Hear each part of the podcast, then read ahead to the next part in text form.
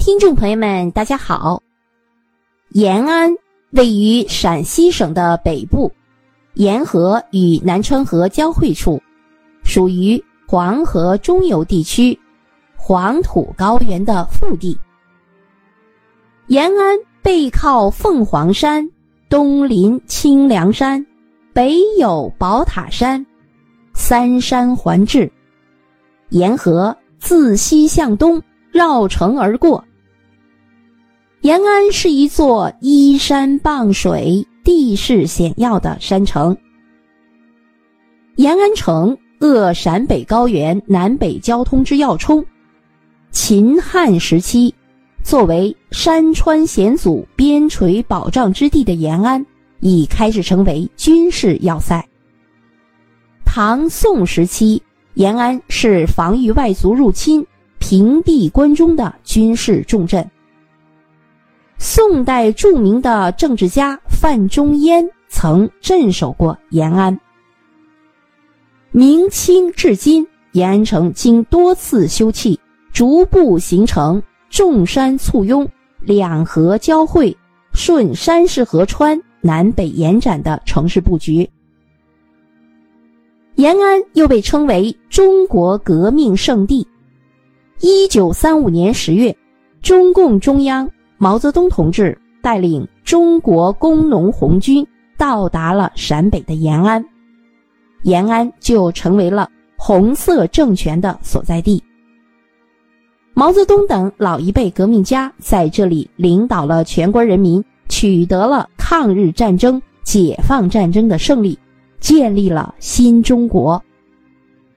延安作为革命圣地，保存了一百五十多处革命旧址旧居。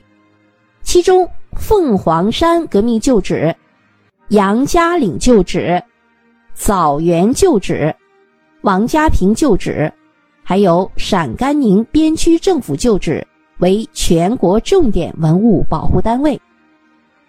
位于延安北门内的凤凰山革命旧址，是中共中央机关长征结束后到达延安的第一驻地。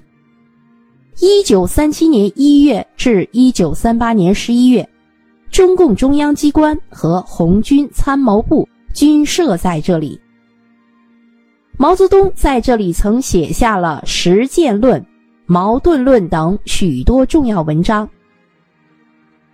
凤凰山革命旧址分为前后两院，后院有三孔窑洞，分别是。毛泽东同志旧居会客室、办公室兼卧室和书报室。另外，这里还有朱德旧居、刘伯承旧居等。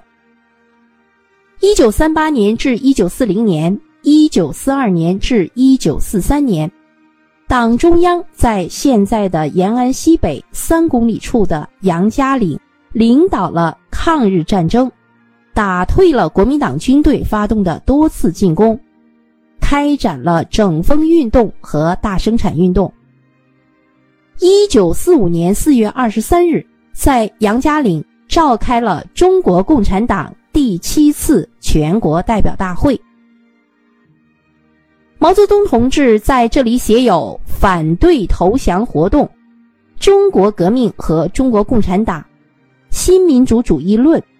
在延安文艺座谈会上的讲话等许多重要的论著。这里还有原中央礼堂、中央办公厅及百余窑洞，展出的文物约有七百多件。延安的枣园革命旧址位于延安市西北八公里处，原是一个军阀的庄园。中共中央进驻延安后，为中央社会部的驻地。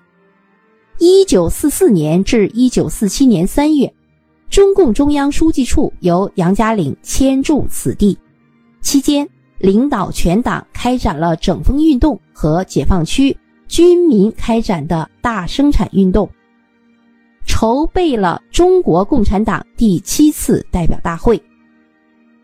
二零一六年十二月。枣园革命旧址被列入全国红色旅游经典景区。毛泽东在此居住期间，写下了《论联合政府》、抗日战争胜利后的时局和我们的方针、关于重庆谈判，还有建立巩固的东北根据地等许多指导中国革命的重要文章。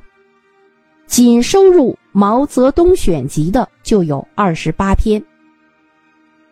为了纪念中国共产党在延安的革命历程。一九五零年，在延安王家坪成立了最早的革命纪念馆——延安革命纪念馆。纪念馆生动形象地再现了老一辈革命家在延安筑窑洞、吃小米、坚持抗战的光辉业绩。宝塔山、清凉山、凤凰山。万花山是延安的四座名山。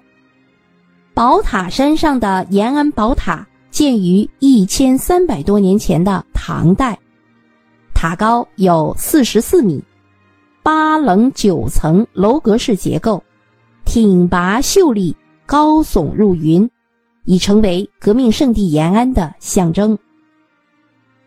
延安不仅拥有众多的革命遗址。旷达的黄土高原风光得天独厚。中华始祖皇帝的皇陵被称为天下第一陵。黄河的壶口瀑布，雄浑奔放，它们共同组成延安最具特色、最富魅力的旅游景点。好，各位听众朋友们，中国革命圣地延安。就为您介绍到这里，感谢您的收听。